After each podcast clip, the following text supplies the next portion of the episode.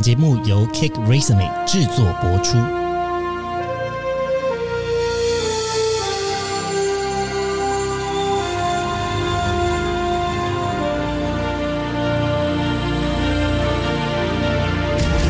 欢迎来到职涯探险，我们将固定在每周分享职场与人生的真实现场，图鉴各种职场生活丛林中的经验故事。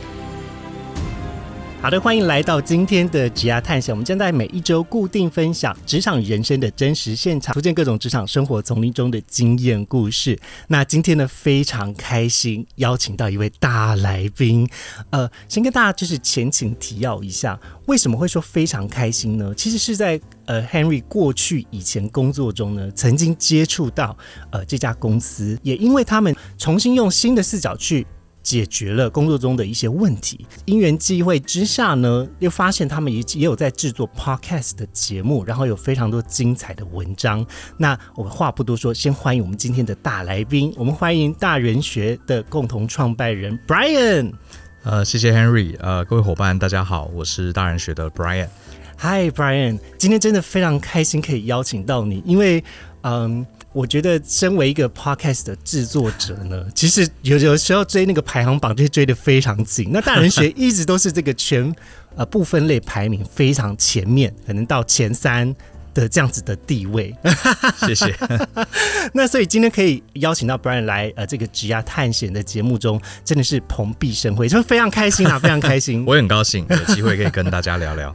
好，那今天呢，其实呃也希望可以透过这样子的对话的机会，来多聊聊关于大人学后为什么会想要做像是知识教育相关的产业的传递。嗯，因为我觉得身为 Podcaster 呢，其实有。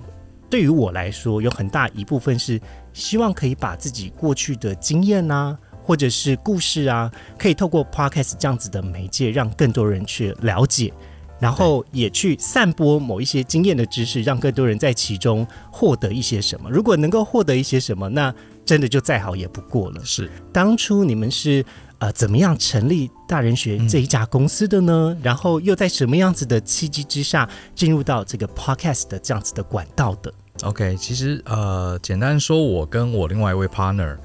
呃，我们以前都是工程师。哦，对，然后我们一直到工作到三十几岁，都还是大公司里面的员工，嗯嗯，然后只是我们过去的工作比较，呃，从工程师后来转换到商业顾问，所谓商业顾问就很像企业的医生，我们到一些很大的企业，包含像台积电啊、宏基啊、玉山银行都是我们的客户，我们进去帮他们做流程改善，然后组织改造，帮他们建立一些管理的系统，那呃。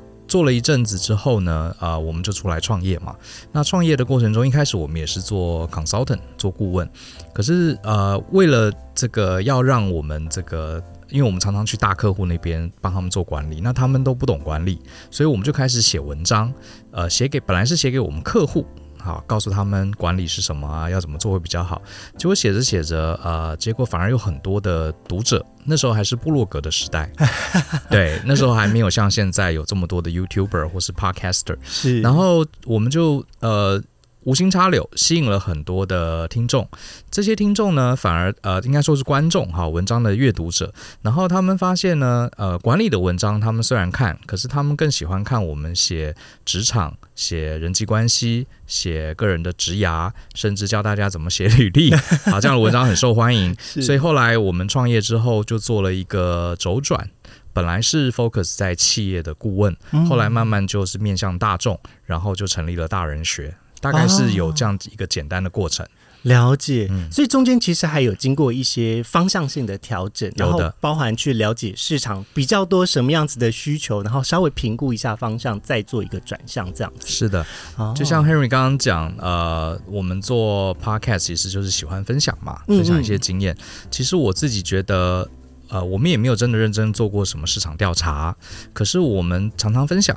好，不管是文章，或是脸书上的发文，或是后来的 podcast，其实你常常分享，有些人获得帮助，就会产生一些交流。那这些交流过程中，他们自己会告诉你他们需要什么啊？对，所以它其实是一个不断反馈、再吸收、消化、再重新创作的过程。真的是这样哇！那 Brian，我想要有一个就是小粉丝的提问，我可以先询问吗？欢迎欢迎，就是我在听。大人的 small talk 的节目的 podcast 的节目的时候，我常常会觉得有好多事件跟案例的举例非常之精辟，我我自己都会觉得很好奇，说怎么会这么直接的在那个点上可以做出这么精辟的，呃，又简又浅白、直接可以理解的阐述。嗯，在这个部分，呃，不知道 Brian 有没有什么诀窍呢？因为大家的问题可能会。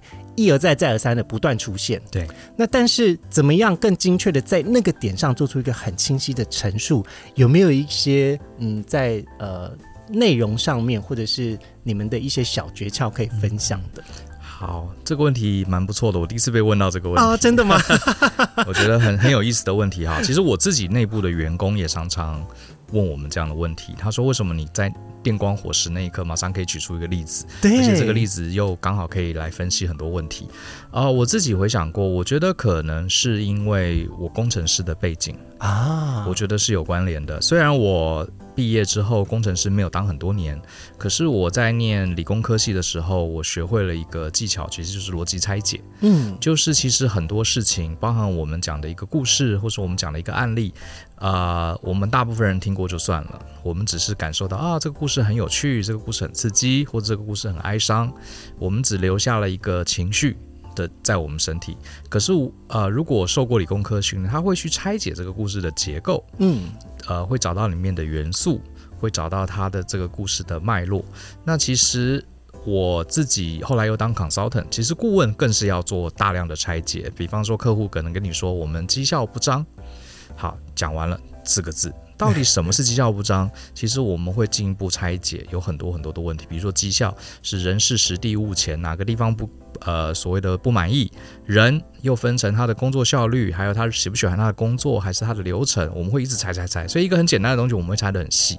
但当你拆很细的时候，就有两个好处：一个是你对这件事情会比较有深入的了解；第二个，你会发现，呃，日常生活中很多大大小小的小事情。其实里面的元素刚好跟我们要解决的问题是有对应上的，嗯，所以你就很容易，因为你抓到了元，就像是呃每个小元素就像是一个乐高积木，呃，我只要掌握了这一块块乐高积木，我今天可以拼一辆汽车，我也可以拼一栋大楼，可是背后事物的元素其实都是很接近的。哇，这个刚刚又用了一个非常好的比喻，就是乐高积木。对，呃，我我自己个人的想法啦，其实也是因为啊，我们在细节上面的观点呢，像 Brian 他是可以看到这样这么小的一个小单位，他现在已经可以看到这么小的单位，但是对于我们一般的听众来说，可能还没有办法这么直觉的观察到啊，原来是这个地方出了问题。那其实这样子。的观察也是透过过去的经验不断的累积，然后才有办法积累出来对于一件事情了解的拆解的样貌，可以还原到这样子。对，就是要养成一个思考的习惯。嗯，呃，比方说像我觉得大家呃，不妨从这个阅读新闻事件，好。来作为一个练习，就是比方说，呃，新闻发生了一个什么事情，嗯，然后呢，我们大部分人都会用情绪反应，比如说，呃，最近前阵鸡蛋，啊，这个很缺，那大部分的人听到这个就都会有一些直觉反应，好，第一个觉得这个政府不利，好，就很生气，然后就开始想这个政府很糟糕，我下次不要投票给他了，然后有些人看到鸡蛋不够，就会想说，不行，我每天都要吃蛋，所以我赶快去抢。好，去囤积。可是对我们其他人来说，我们不一定要呃采取这些动作。好，我们可以思考一下，诶，蛋为什么会缺？好，蛋是鸡生的。好，其实就是呃慢慢去推演，蛋是鸡生的，那是不是鸡出了什么问题？好，那是这个鸡生病了吗？那为什么以前这个鸡难免会生病？为什么这次那么严重呢？然后原因在哪里呢？然后我们能不能进口呢？其实我们自己先想过一轮，其实就是自己对自己提问题，提提完之后，你再去收集资料，哇，你对这件事情就有一个很清楚的了解。不过大家可能会说，我研究鸡蛋干嘛？对不对？我对这个没兴趣，对不对？可是我觉得这就是一个练习，嗯，他没有真的要干嘛，就是练习在背后好像是有一个树状图或是一个流程图出现，对，慢慢的去熟悉这样子拆解事件跟了解问题状况的思维。嗯，那之后在不管在各种情境跟场合，可能有点像呃这个大人学，其实也有。这个交友感情部分相关的思维，然后或者是在工作之中，或是在职场职涯之中的个人的问题，其实你都可以练习这样子拆解的技巧，是慢慢的去拼凑出来这件事情的全貌可能是怎么样子。对，概念上就是这样。好的，那呃，刚刚 Brian 大概有稍微提到以前的这个呃工作的背景，但是我们要先把这个时空再拉回到更久之前，因为毕竟我们的听众其实有很多是学生的族群嘛。那想请问 Brian，呃，在进入职场之前呢，你有没有特别在学校期间做了什么样子的准备？嗯，因为我相信有蛮多新鲜人跟大学生们其实都很。焦急，或者是很焦虑，在进入职场这一块，他们最常会问我的一个问题是：我要准备什么技能？我应该要发展什么样子的硬技能或者是软技能？嗯，但这个问题超大，是，所以呃，我觉得可以先请 Brian 分享的是，你自己过去在学生中，你有没有特别为了职场做什么样子的准备呢？嗯。呃，其实我得先说，我觉得现在的年轻人，因为我四十九岁嘛，今年大学对我来说是已经很久以前的事情了。呃，我可是我我必须说，我在大学的时候我没有那么焦虑，哎，是，嗯，我在大学的时候，我其实呃，可能我猜可能有个原因，因为我当时念的是工程科系，我知道出来很容易找工作，是是，呃，所以可能我没那么焦虑。那呃，在学校里的时候，其实就是担心功课而已。好，然后担心自己跟同学的人际关系，呃，我没有像我，可是我你讲的没有错啊，我知道现在二十几岁的这个年轻朋友真的是在学校就很焦虑，他们会开始去考证照，会去学一些东西，甚至很多文组的也开始写怎么写程式。对，现在这个 AI 的浪潮又席卷来，哇，好多东西要学。不过我个人想给大家一个建议，与其是把你的时间跟精力啊用在学习特殊的技能。我觉得你还不如趁这个机会多多交朋友。呃，我会这样讲的原因在于，各位你还没有上班，你以后上班了，你就会发现，其实你进到产业之后啊，你很难再认识这么多不同领域、不同想法的人。你可能是个工程科系背景的，你将来可能你周围百分之九十五的人都是写软体的。你是一个编辑，你是一个呃。念新闻系的，你将来出来全部都是文字工作者，没有一个是理工科的。是那可是问题是，这个世界呃，它是多元的，它是必须不同领域去激荡冲击。你看看现在所有的企业，像特斯拉也好像是呃微软也好，它其实背后都是各式各样的人才能形成这样的一个产业。所以学校几乎是我们人生很难得最后一次机会。你会认识学法律的、学音乐的、学戏剧的、学工程的，你都可以认识。过了这个村就没这个店了。嗯，你就要学这些技能。老实说，你将来出社会，你真的碰到了，你再去学，都还来得及。嗯，我常常跟同学说。就算你是台大电机系毕业的，难道你真的就懂台大？你真正就懂电机吗？其实还是要去学。是啊，像我有一些学生，他们很优秀，是台台城呃台新交城的电机系毕业的，一毕业之后进了台积电，几乎是从零开始学。所以你在学校里准备再多，老实讲，呃，并不能缓解你的焦虑，而且你可能会觉得你学东西没用。好，所以我觉得反而。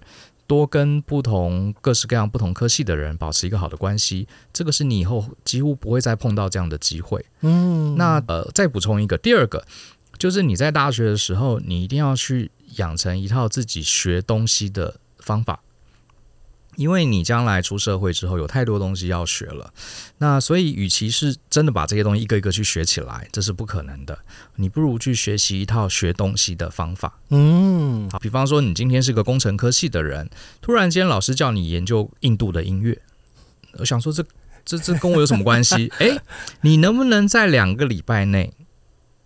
可以跟大家对印度的音乐侃侃而谈。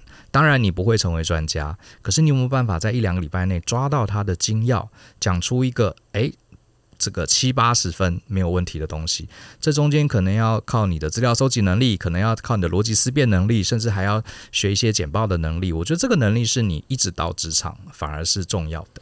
嗯，听起来这个我们这个第一点最重要的呢，就是你必须要对于很多不不了解或者是新鲜的人士，还是保有这样子接触的管道啦。没错，因为开始出来工作之后，真的就像 Brian 所讲的，我也常常觉得我的身旁就是这些熟悉的人，很难再接触到新的人事物了。那第二个部分比较像是你如何去呃做。调查，然后吸收、消化资讯，再整理的这样子的技能，它会帮助你再消化吸收，而且会在接触到各种不同、各式各样的新领域知识跟资讯的时候，可以有一个更快速的消化。的历程，对，而这样子的历程，其实，在现在这个 AI 时代呢，也是非常有帮助的。是，因为毕竟 AI 是为你所用，你要下指令给他，要他产出什么样的东西，你还是要有一个基础的资讯了解啦，你才有办法给出一个比较明确的指令，让他去帮你做事。对，哇，这两个技能真的是。连 Henry，我现在到现在都还是觉得非常非常重要，很重要，因为上班就是靠这两个在。对呀，我好怕被时代淘汰。我现在三十六岁，我还是很害怕被时代淘汰。一定的啊，对啊。好，那呃，Brian 在过去的这个求学的经历呢，有一段是是去海外去求学的。对，那当初在决定要去海外求学，呃，有没有什么样子的契机，或是什么样子的考量呢？呃，其实我从小我就很小的时候，大概国中吧，甚至小学，呃，我就立定志向要出国读书。哦，对，那个时候就已经有非常明确想法，一定要出国了。主要是受到我表哥表姐的影响，因为我有好几位表哥表姐比我大十几岁，嗯，所以他们已经是大人了，我还是小孩子。那他们有有几位很会读书，很优秀，然后就出了国念念书回来。然后我们那时候小朋友嘛，就很向往。就觉得哇哦，这些呃大表哥大表姐好厉害哦！就其实也不知道出国要干嘛，也没有想到说啊出国回来呃工作薪水会更高，也没有想那么多，纯粹就是一个如沐之情嘛，觉得自己的家里的大哥哥很厉害。那后来可是这件事情呃一直在我心中有一个种子，所以我到了国中、高中呃一直都很想出国，所以后来念了大学，然后我其实是。研究在台湾念完研究所之后，呃，我工作了两三年，我才重新又去申请国外的学校。哇！所以去美国算是我念第二个硕士。嗯，所以哦，也附带一提，如果大家在学校里面真的想培养什么技能，那我觉得语言很重要。嗯，对，因为。大家常讲这句老话嘛，呃，会一样语言就是开了一扇窗。对 对，我知道很多人会觉得说啊，我英文也看得懂啊，我或是我用 Chat GPT 帮我翻译啊。可是我希望你学会语言的目的不是去翻译文字或是写英文报告，重点是你要跟不同的人接触，因为我们人是用语言在思考的，所以不同的语言就等于是不同的思考。像我自己在国外读书，后来也在纽约工作了好几年，我发现。不同语言的人，他的思考逻辑是很不一样的，这会给我们很多刺激。真的，真的。对，呃，我在大学的时候呢，因为我的主修是心理系，嗯，然后但是我念福大，所以那时候觉得啊，外学院很知名，一定要去混一下，一定要去了解一下，所以我就双修了德文系。嗯，确实，我觉得德国人思维就是非常之严谨，对，严谨到你都觉得他生活好像都是拿滴管在量所有的事情。对，而且还有另外一个好处。如果你就算没有非常会讲这个语言，但是你会讲一点点，嗯，那也会拉近你跟这样子呃这个国家的人的一个初步的关系，非常有用，超级有用。以前我在当空服员的时候，就算我那个语言很破烂，我一定要用当地的语言跟他们打招呼，打个招呼，他就会觉得说哇，你懂我。然后在后面的航程，他们其实也就会。对你也不大会有些很奇怪的要求，对，反而也会非常体贴你，最后也会给你一些很好的评价。其实大家反过来想嘛，今天假设你遇到一个老外，他看到你就说：“哎，你好，假爸爸。”对，你会不会觉得哇，这个外国人好可爱？他居然懂台语。后面虽然没有了，对对，没关系，这样就可以了，就拉近距离了。对对对，所以会一个语言，它除了在呃这个知识跟了解这个国家思维的架构之外，其实还有人与人关系一个非常好拉近距离的一个方式。没错。那呃那个时候我们在国外待了这么长一段的时间，最后又是因为什么样子的契机决定要回到台湾呢？其实我在国外的历程比较。呃，特别一点，我是工作了三年，我去美国念我的第二个硕士，可是我念了一年我就回来了，就毕业了就回来了。回来之后呢，为什么会回来？很多人说念书应该在那边找工作啊。对啊，因为可能蛮多人既定的想法是，可能去国外就会开启一些国外的工作旅程。对，当时我确实有这个计划，呃。因为我以前念的是土木工程系，我在美国念的是专案管理研究所。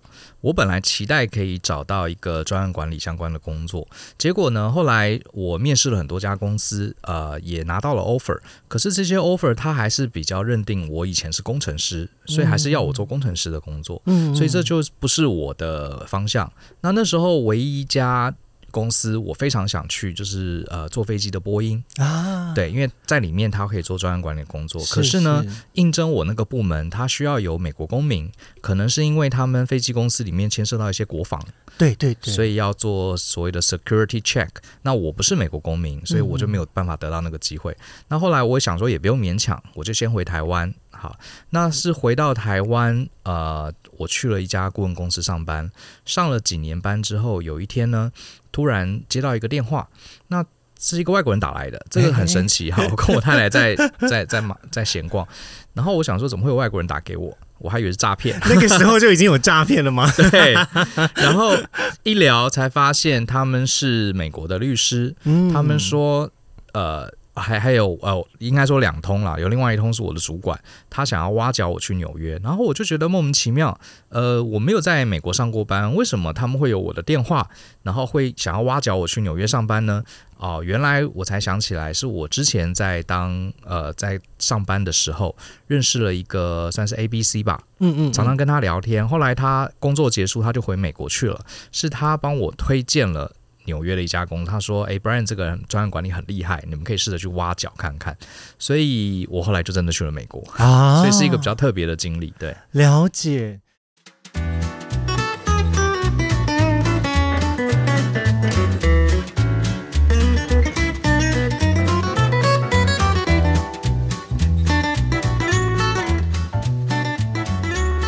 从 Brian 刚刚的经历呢，其实也反馈的一些这个学生朋友们，我们的听众们常常会问的问题，有一些同学呢，就是在大学念书的过程中开始发现说，哎呀，怎么办？我开始有点烦恼，说我念的这个科系。进去工作的时候，好像没有这么直接被对应到的领域的工作。对，那刚刚有提到，可能过去呃是从土木工程，然后到专案管理。对，这个我们选择跨领域的方式，是透过一个研究所的机会，让自己有这样子的背景，可以被公司看见这样子的背景进去。那不晓得 Brian 有没有什么是推荐大家，如果现在已经发现自己所学的科系。好像有想要跨领域的想法了，我应该怎么跨比较好呢？对，这个问题很有意思。我其实可以跟大家聊一聊，我自己其实领域跨蛮大的。嗯，我最早是念土木工程系的结构组，就是呃专门设计楼房桥梁。嗯，这是我一开始在做的事情。可是我现在在做 podcast，在做媒体，呃，做教学。其实我的以前的老同学都觉得你怎么你怎么跳那么大？其实，在我的角度，其实我并没有跳那么大，因为这每一次的过程中都是一步一步渐进式的。有点像是我们在攀岩，攀岩的时候从底下爬到山上。其实每次呃，我们有双手双脚嘛。其实你看攀岩高手一次只动一只，对他要不是动一只手，另外三只都是扒在这个岩石上，要不然只抬一只腿，它不会嘣一下跳到上面，那很危险。转职也是一样。呃，我可以跟大家很快分享一下。其实我一开始是真的是做工程师哈，就在就在公司里面画图啊，设计楼房桥梁。然后当时呢。呃，做了一一阵子，我本来以为我很有兴趣，结果真正做了之后，发现我常常打瞌睡，就是因为都不用跟人讲话，每天坐在电脑前面。然后我由这个工作，我发现哦，原来我很需要跟人聊天。对，这也是一个慢慢才认识自己哦，原来我是这样的人。然后我印象很深刻，有一次我在那边设计东西，结果真的好困，好想睡觉，可是我又不敢趴下来睡，因为老板就在旁边。可是真的很想睡，我。呃，看到这个荧幕已经脑筋没办法选，没办法转了，我只好偷偷跑去厕所里面，我想说，我就眯个三分钟就好了，我就找了一间坐在马桶上开始。这件事情很重要，是我人生一个转泪点。哇，在厕所，这个大家可能想都没有想到。哇，厕所突然是一个转泪点。我就坐在那个马桶上，然后我就想说靠的边边嘛，就想说眯一下，真的太困了。结果我听到一个隔壁传来一个声音，哎，打呼声。等一下，刚好有人也很想要睡觉哎，已经有人睡着了。我印象非常深刻，就是我在一个这么光鲜亮丽的公司，然后薪水也都不错，老板大家互相也都很专业很好。可是竟然在这个状况下，不是只有我一个人，其实面对工作是非常的无奈，非常的累，非常的没有兴趣。是是。然后我我当下就睡不着了，我就回家，我整个晚上。都在想，因为当时我才二十多岁嘛，然后我看看我隔壁的这些前辈，很多都四五十了，做的工作就跟我也差不多，嗯，我就想他们的现在就是我的未来，是。对，难道我要二十年、三十年就这样子呃在厕所里睡觉吗？Anyway，可是他们工作表现都很好，当然，当然，当然是，呃，我觉得这件事情是我人生的一个算是自我觉察的一个起点，就是我我到底要过什么样的人生？是。我以前也没。没想太多哈，反正你念什么就做什么嘛，就存钱买房子嘛，就这样的，还有什么好讲？可是那一阵子是我真的突然觉醒，我从第二天开始，我就开始大量的看一大堆跟职涯发展、看伟人传记，然后也去访问呃问一些我的前辈。我做那么多事情，我只想得到一个答案，就是人有没有可能做真心喜欢的工作？这是我的问题。嗯嗯嗯。呃，因为我不想要。再天天去厕所睡觉，就是一辈子是这样。对，因为我们不能，我们不是富二代，不可能不工作。其实连我富二代的朋友也都很认真在工作。既然工作无法摆脱，我们真的要把它当成那么痛苦的事吗？所以，其实我从那天开始就下了定了一个决心，我一定要努力找到一个我喜欢的工作。嗯，所以这算是有点小任性。所以后面的转职其实都是由此而来的。我呃。当工程师，我现在很明显发现他可能不是百分之百喜欢，可是我又不想这个突然间跳要跳去哪里，我不知道啊。对不对？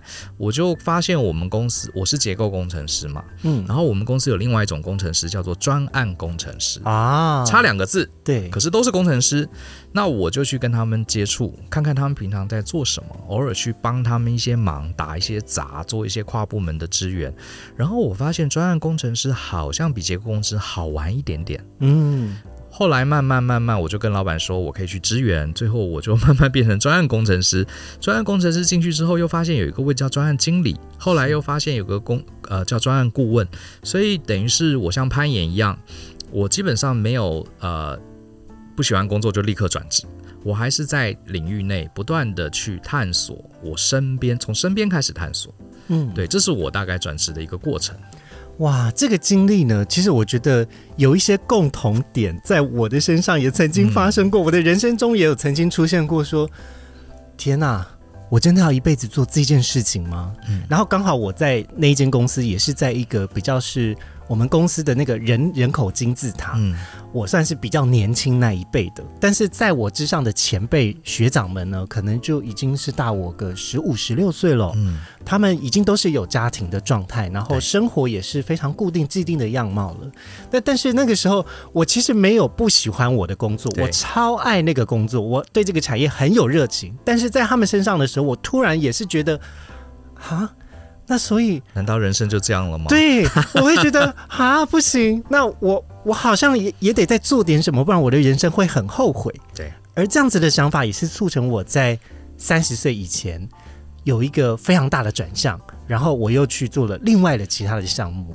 因为我相信，其实有很多年轻的朋友们可能想到三十岁，想说，呃，还没有来，等他来的时候再烦恼。可是有很多接近三十岁的朋友们开始会焦虑喽，开始在烦恼说，哦，那我现在的工作有是我想做的吗？他已经有成就了吗？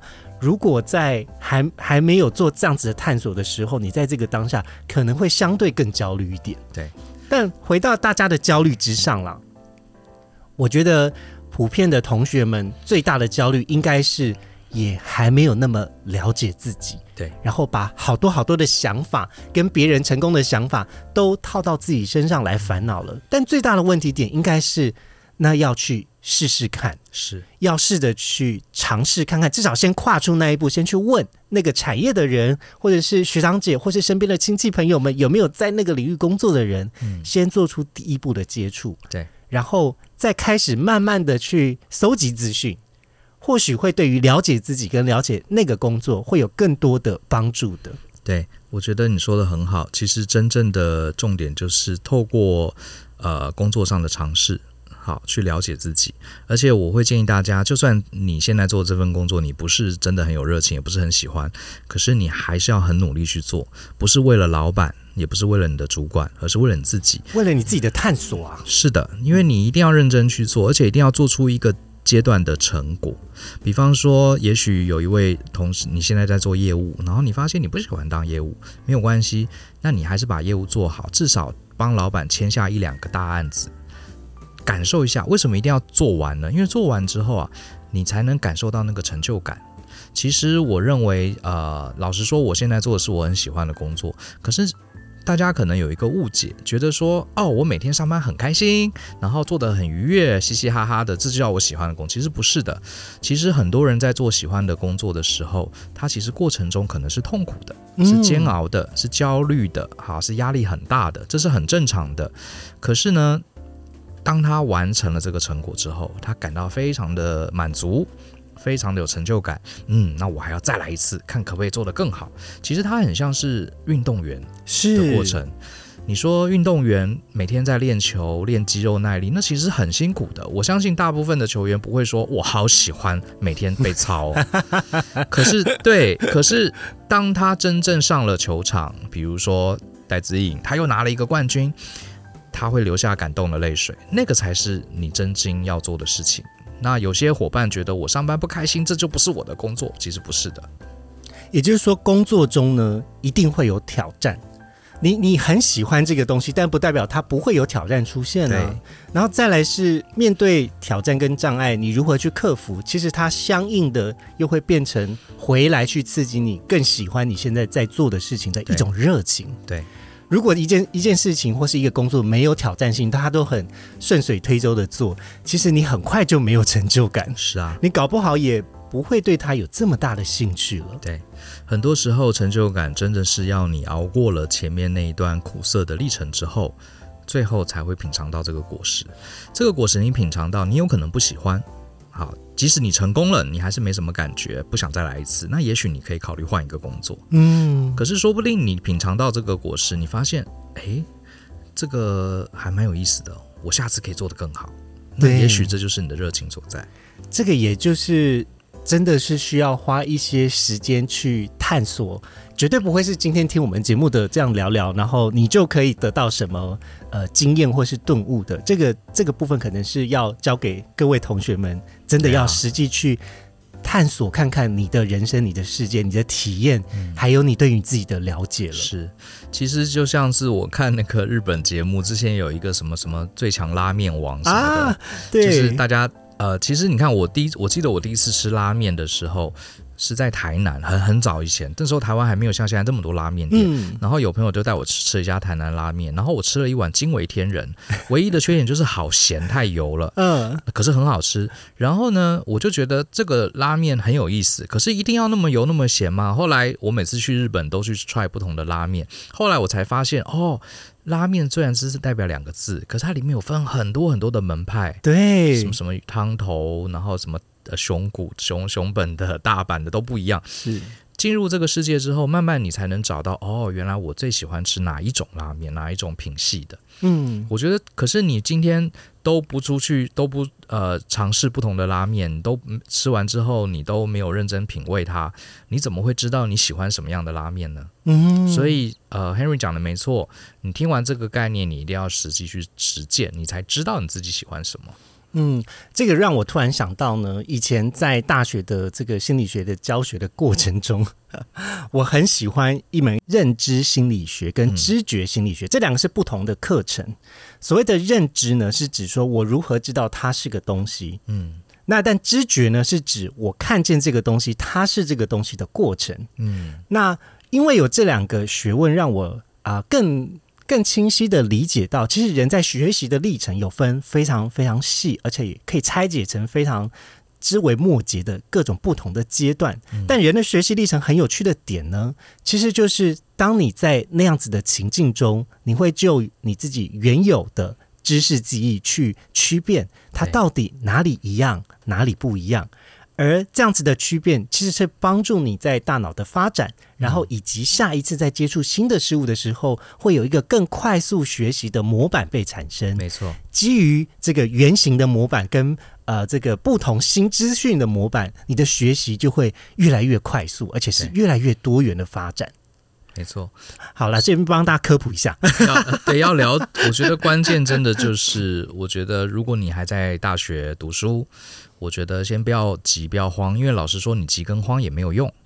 那还不如像刚刚建议的，呃，多认识一些朋友，然后呢，学习学习的方法，嗯，然后也许可以把外语练好一点，然后接下来就是好好的探索自己，了解自己要什么。对，了解。接下来呢，我想要问的问题呢是，呃，其实有蛮多新鲜人们，呃，在进入职场的时候也都会好奇想问的。我我不知道这个 Brian 这边现在已经有跟比较像是二十几岁的这个新鲜人的朋友们开始共事过了吗？不晓得 Brian 喜欢跟什么样子的新鲜人工作呢？在他们身上，你没有看见哪一些特质是你觉得哇，如果有这样子的特质，我想要跟他们一起共事的？呃，我们公司很年轻，大部分都是二十几岁。哇。我觉得我自己的话，呃，是非常喜欢喜欢工作的人。喜欢工作的人怎么说？因为这件事情，其实在我当老板的眼中是很容易辨别出来的啊。就是他每天来上班，他到底是只是做一份工赚一个薪水，还是说他真的想把这件事情做好？嗯，这是很明显的。比方说呢，呃。很想把自己事情做好，对这个我们在做的工作很有兴趣的人，他一定会常常来问你问题啊。对，可是呃，另外一种人他就不会来问你问题，为什么呢？因为他觉得哦，老板交办给我写一份文，写一篇文章，那我就写啊，然后写完了我交给老板看，老板说没问题就没问题了。嗯，可是一个很想把这篇文章写好的人，他不会只是写完丢给老板他就交差，他会在过程中一直思考。然后呢，过程中可能有些思考卡住的，他为了要把文章写好，而不是为了给老板交差，他会来问老板，因为老板可能是他可以学习的前辈嘛，或者他去问其他同事。总之，他在过程中，你就会发现他为什么常常问人呢？因为他想把事情做好。对，那这种员工其实老实讲，其实并不多。嗯，好，是稀有生物。可是遇到这种员工，我都会觉得非常珍惜，因为我很相信。这个只有唯有你想把这件事情做好，而且是为自己而做，不是为老板而做，这种人将来潜力才会高。嗯，对，他听起来有点像是以前就是在国文课本里面学到的择善固执的人，就他会他会去挑某一件事情，然后特别把想把它完成，可是他的完成不是为了要讨好哦老板，而是真的把这一件事情的。真相或者是始末，如何把它做好，这样子的历程进去里面探究，对，然后透过一次又一次不同项目的学习，慢慢的去培养了他在这个位置之上的一些专业的技能，是是，然后渐渐的也可以开始对于什么东西比较重要，什么东西是关键的，这样掌握的状态也越能够有一些感觉了。对，是这样没有错。呃，大家可能听过一个小故事嘛，就是。呃，有三个三个工匠在工地里面工作，然后有一个路人就问他说：“你们在做什么？”然后第一个工匠说：“哦，我是石匠啊，我在砌砌石头。”然后第二个工匠说：“哦，我在建一堵墙。”嗯，第三个工匠说：“我在盖教堂，歌颂上帝。”哇，其实三个人做的事情是一样的，是啊。可是我们可以理解，第三个石匠他其实不是为了养家活口而已。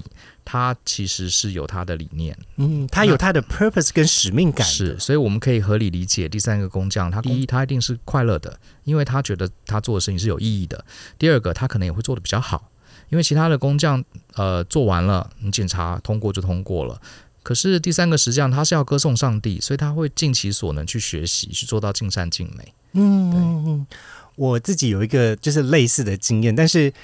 这比较是我在人际互动，因为毕竟我之前的工作在交友嘛，就接触到很多很多不同样的人。嗯，而我怎么样去判断他对于他现在的生活喜不喜欢呢？就是透过在跟他聊他的故事的时候，他眼睛会不会发光？真的，这其实很明显。这个发光，我不在开玩笑哦，真的会发光，而且是那种违犯泪，他会很感动，就是他带着一点点泪光，或者是一点点。就真的是从他的眼睛中看得出来，他对这件事情很有希望、很有热情的想法。对，我觉得这个是呃，它的威力非常大，就像核融合反应一样。真的，因为我们呃，我猜很多年轻朋友，你们。会担心说哦，我念历史系有没有前途？我念这个森林系，好像台湾工作这样的工作很少，都很辛苦。我觉得大家先不要用这种机械化的世界观，把自己当成一个零件啊。我这个零件是什么？我能不能装到未来企业的大机器里面？哎呀，装不上去，那我就糟糕了。我觉得先不要用这种机械观。其实每个人，我认为都是一个发电机，都是小宇宙。你应该好好找到最适合你的燃料。其实。呃，以台湾来说，算是还蛮多元化的社会。那呃，就算你觉得台湾不够多元，你也可以去世界闯闯。其实，我觉得真正最重要的不是去探索我学什么工作，哪呃录取了哪一家公司，我就人生胜利组。不是，你反而探索方向是要往内的。你要了解我是一个什么样的人，我喜欢文字，我喜欢画画，我喜欢跟人接触，还是我喜欢数字？你要慢慢从工作中了解自己是什么样的人，然后找到一个会让你眼睛发光的东西。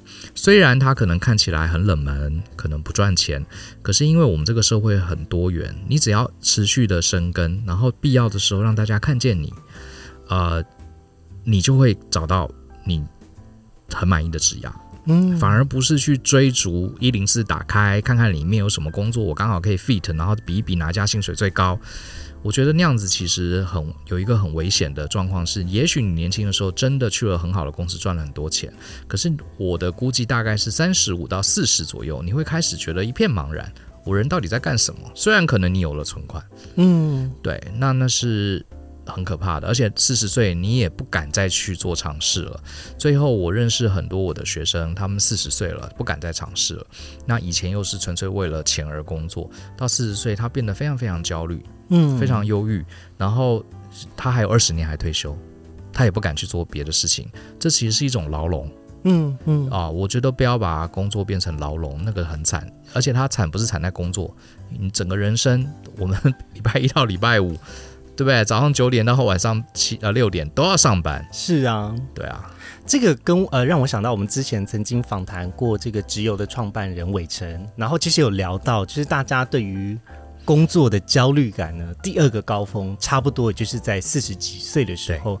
当你在一个产业业界做了十几二十年的时候，那个时候你突然开始思考到说，啊，我还有没有其他的机会？但人生又已经走到一个。好像不能有太大变动或太多新的尝试的时候，那个时候的焦虑感就又特别之大。对，但呃，回到刚刚的这个了解跟探索的过程呢，我还有另外一个想分享的。其实我觉得，嗯，就是以前自己才刚进入社会的时候，确实就会很常去抓住那一些自己以为的结果来鞭策自己，就是。比如说，这个人花了多久达到了年薪百万？那我一定要拿这个结果来激励我自己。对，但是却没有好好看清楚自己的所在的位置在哪，只有想要赶快去 feeling 那个年薪百万的快速通道，可能是一个直达电梯之类的。是这样子的想法，反而会让你太为了这个别人的结果。去塞进一个不适合你的架构之中，而那个过程是非常痛苦的。你也会怀疑你自己，你也会觉得我在哪？我是谁？为什么出现在这？为什么工作这么辛苦跟痛苦？嗯。可是当我开始做了其他的领域的尝试跟探索之后，慢慢对于自己的样貌像是一个拼图一样，慢慢的拼起来之后，我发现我对于我的工作或者是我想要找工作的标准的方向已经有改变了。对。就是我必须要能够具象的想象我对这份工作的热情在哪里。嗯，我要能够知道我在做这份工作的时候，我的某一种社会关怀啊，或者是我的这个积极度，我可以放在哪里？我的切入点，我应该怎么样产生一个更好的动力链，让我自己每一天来工作的时候是开心的？嗯，我要能够想象，我才会去应征这份工作。对，这个很重要。呃，其实就算你的目标只是想赚钱、想发财，这个建议还是对你有直接帮助。为什么呢？其实像刚刚呃 Henry 举的例子说，呃。哇！我希望我三十岁这个每个月赚十万，那现在我二十岁还差十年，我每个月就有三万，那我每年是不是要呃十减三七？我每年至少要差不多要多一万，我才能达到我的目标。结果发现二十五岁了，我还是没有加了五万，完蛋了！这其实这种想法是一个线性思维。你背后的思维是假设人是线性的，就像是两个车子速度一样快，先开的一定比较先到台中，后开的就会比较慢。可是人生其实不是这样子的，是啊，完全不是线性的。人生比较像是一个我常讲的一个复利的曲线。你可能找到自己喜欢的工作，也许前面九年你看起来好像都没有很厉害，可是有可能他最后的结果在第十年的时候。突然间累积的很大，因为我自己就是这样，嗯，对，呃，所以你一定要找有热情的工作原因在，你才撑得久。就像我们就想象人生的成果是烧开一一锅热水，那你的火有些时候一一锅水冷水放在那边，你火烧一分钟，你又把火关掉，再烧一分钟，你又把火关掉，你你虽然也花了很多这个瓦斯，对，可是因为你一直停顿。然后最后这个水就温温的，温温冷冷，温温冷冷的。可如果你找到一个你喜欢的工作，你即使是小小的火，一直烧，一直烧，它迟早有一天会沸腾，让大家看到。是，对，是。我觉得这个比喻很棒，哎，就是大家也不要觉得说，好像这短期内没有看到任何成就，或者是呃结果。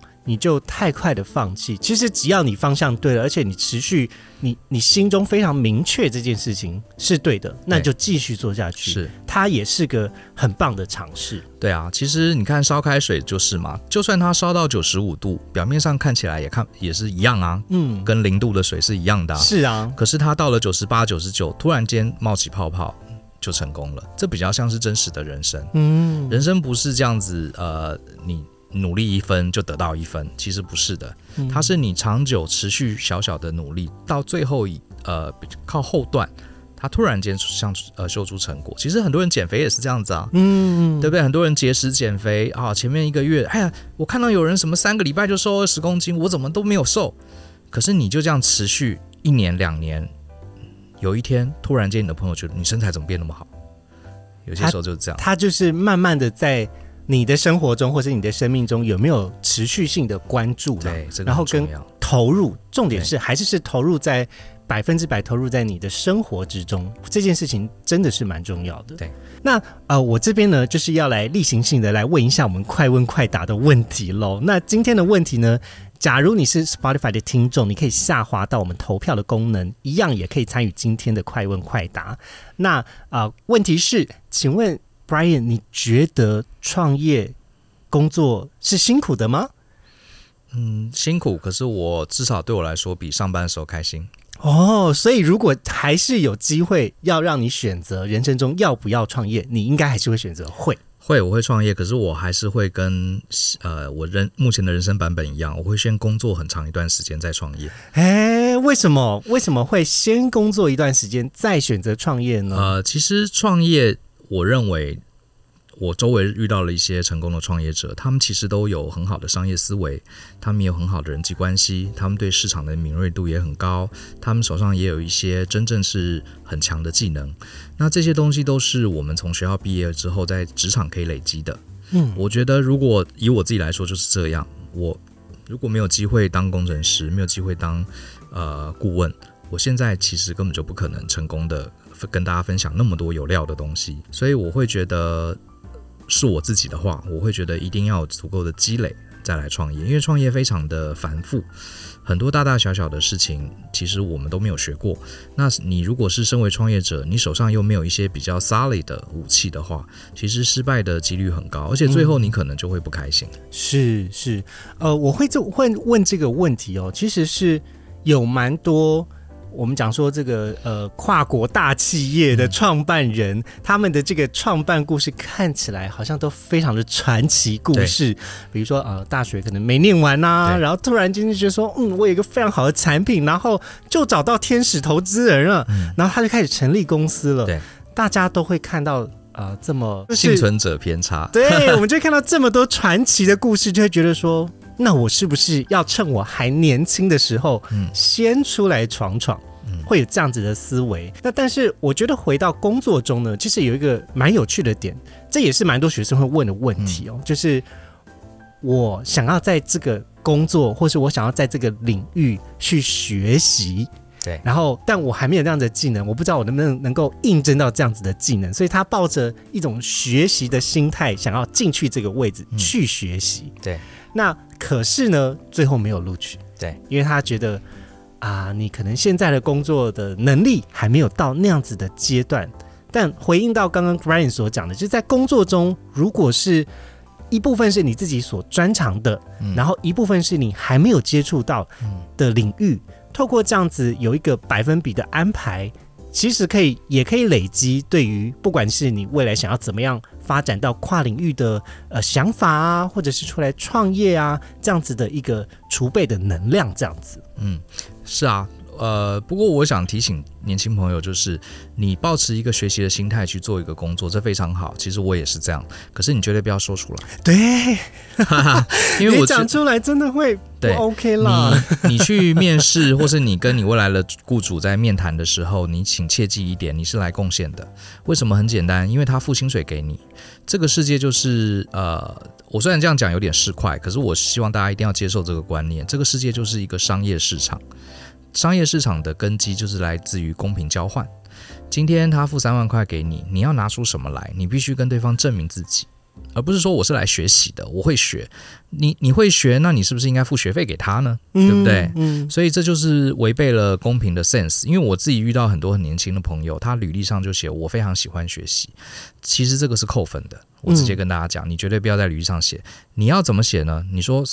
我学习能力很强，新工作一来，我快速上手，这个就是贡献。是这样子，呃，你的雇主就会觉得哦不错，反正我们有很多新东西，也需要人来研究。那这个人可以帮他学习能力很快，所以很快可以我们贡献，而不是说啊，我很想要学习，我很想要学习这个。你跟你爸爸妈妈要零用钱的时候可能有用，不要跟你未来的雇主讲。其实对啦对啦，确实 Brian 讲的没错，因为。呃，我们在履历或者在面试的过程呢，更强调的是你过去实际成功做到的结果，对，而不是那样子的概念，对，概念都是抽象的，而且概念大家都很爱讲，对，但我们更希望可以看到的是你的概念如何驱动你达成什么样子的结果，这个结果反而是更有意思的，而且更可以帮助在面试的过程去了解你，对。我可以补充一下，就是我之前从台湾去纽约当顾问的时候，其实对方有问过我一个问题，因为当时我其实呃那份工作也是对我来说是全新的领域，我从来没有做过，甚至我没有在美国上过班，然后对自己语言能力也很焦虑。可是他们愿意给我这个机会，然后他们最后问了一个问题，就说呃，Brian，为什么我们一定要雇佣你？好，这是老美很爱问的。对对。那我的回答。后来证明这个回答非常有打中他们。我是怎么回答的呢？我并没有说我各方面都很棒，我也没说我热爱学习。我说了一句话，我说：呃，我我跟也许我不是世界上最厉害的顾问或是主管，可是我有一个把握，我非常会教人。所以如果我去了之后，你给我三个人，我可以把这三个人在半年内培养成跟我差不多的人。我觉得这件事是我把握，我只讲这件事。其实我们当天聊了很多很多技能的问题，可是最后我的主管事后告诉我，他是因为这句话被说动了。他觉得给你两倍的薪水，你可以帮我复制出三个四个人，很划算。其实你看，这就是商业的思维。对，嗯嗯嗯。好，那呃，在最后最后呢，就是。呃，Brian 这边有没有一些像大人学的活动，想要跟我们的听众朋友分享的呢？因为其实每一次在听大人的 Small Talk，都会有一些像是课程相关。最近有没有哪一个课程是呃资讯是要跟大家分享的吗？好啊，谢谢你给我这个机会。其实大人学是一个很综合的知识平台。那如果你喜欢听 podcast，也许你可以呃搜寻一下我们的 podcast 频道，叫大人的 Small Talk。你打大人学应该也可以收到。然后我每礼拜一、礼拜四各有一集，会有我跟我的 partner 分别讲不同的议题。然后呢，呃，如果你喜欢，我们也有 YouTube YouTube 的频道也有。然后最近也开始做短影片。呃，也是搜大人学就可以找到我们。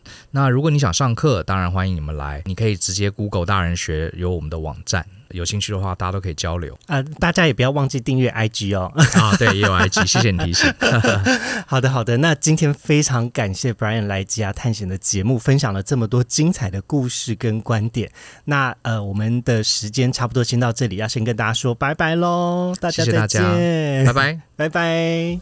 今天的职涯探险就先到这喽，希望你喜欢本集的节目内容。别忘了，请记得在 Apple Podcast、Spotify 给予我们五星的好评，并追踪我们的 Instagram 小老鼠 at cake resume dot life，c a k e r e s u m e 点 l i f e，分享给你周遭的好朋友。我们下次见喽！